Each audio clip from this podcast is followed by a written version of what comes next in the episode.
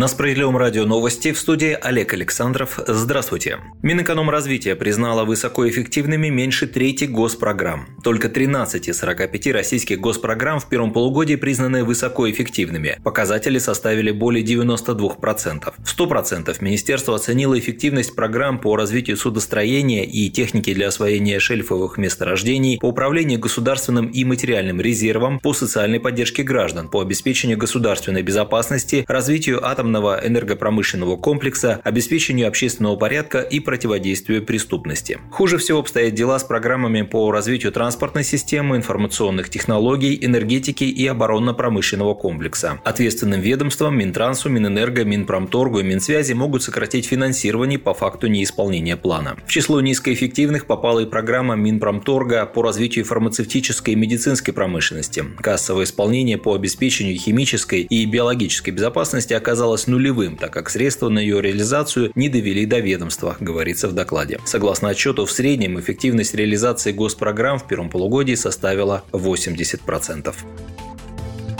Поступления от повышенного НДФЛ на богатых за 6 месяцев составили 29 миллиардов рублей, а за 2021 год ожидается на уровне 70 миллиардов. Деньги будут направлены на лечение детей с орфанными заболеваниями. Об этом сообщил руководитель Федеральной налоговой службы Даниил Егоров на встрече с премьер-министром Михаилом Мишустиным. Егоров сообщил, что в этом году наблюдается рост экономики по сравнению с прошлым годом. Главное, рост консолидированного бюджета составил более 29%. Налоговые поступления за первое полугодие полугодия составили 12,8 триллиона рублей. Также глава налоговой службы отметил, что значение текущего года корректнее сравнивать с показателями 2019 года. Рост более 15%, то есть это 1,7 триллиона рублей. Если мы уберем нефтегазовые доходы, то рост составит более 2 триллионов рублей. А если инфляцию убрать, поинтересовался премьер. Егоров ответил, что в этом случае рост составил 14%.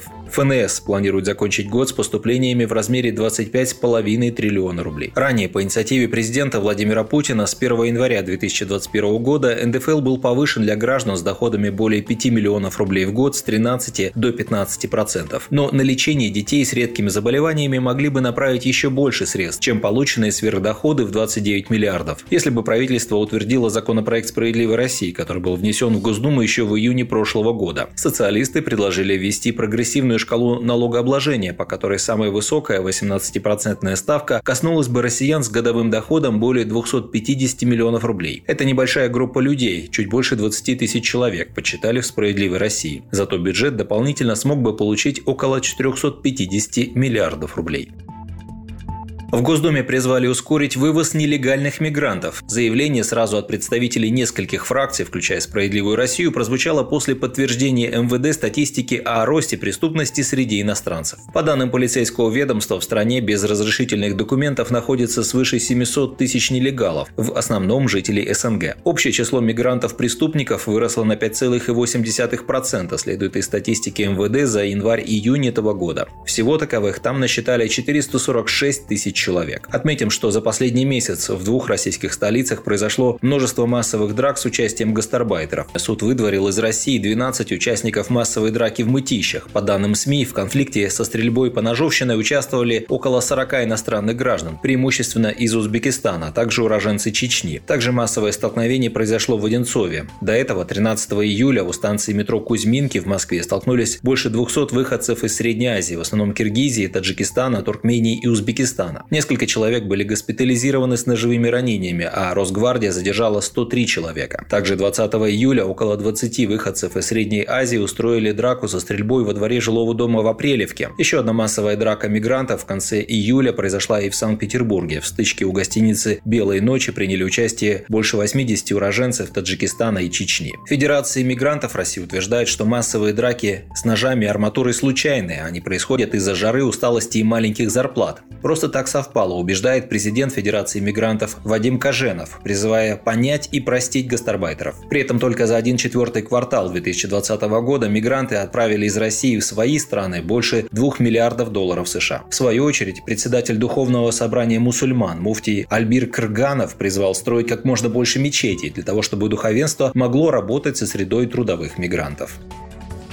И последнее. Петербург обогнал Москву по суточному приросту заболевших COVID-19. 10 августа Санкт-Петербург оказался лидером среди городов России по количеству заразившихся коронавирусом. Их число возросло на 1811, свидетельствует данные Оперштаба по борьбе с распространением инфекции. Город впервые с 3 февраля обогнал по этому показателю Москву, где за 24 часа COVID-19 заболели 1639 человек. При этом суточный прирост оказался для Санкт-Петербурга минимальным с 4 июля. За день в Санкт-Петербурге умерло 49 человек с коронавирусом, а в Москве 61 погибший. В целом по России зарегистрировано 21 378 случаев заражения коронавирусом за последние сутки. Общее число смертей в стране от ковида достигло 166 442. Вы слушали новости на Справедливом радио. Оставайтесь с нами, будьте в курсе событий.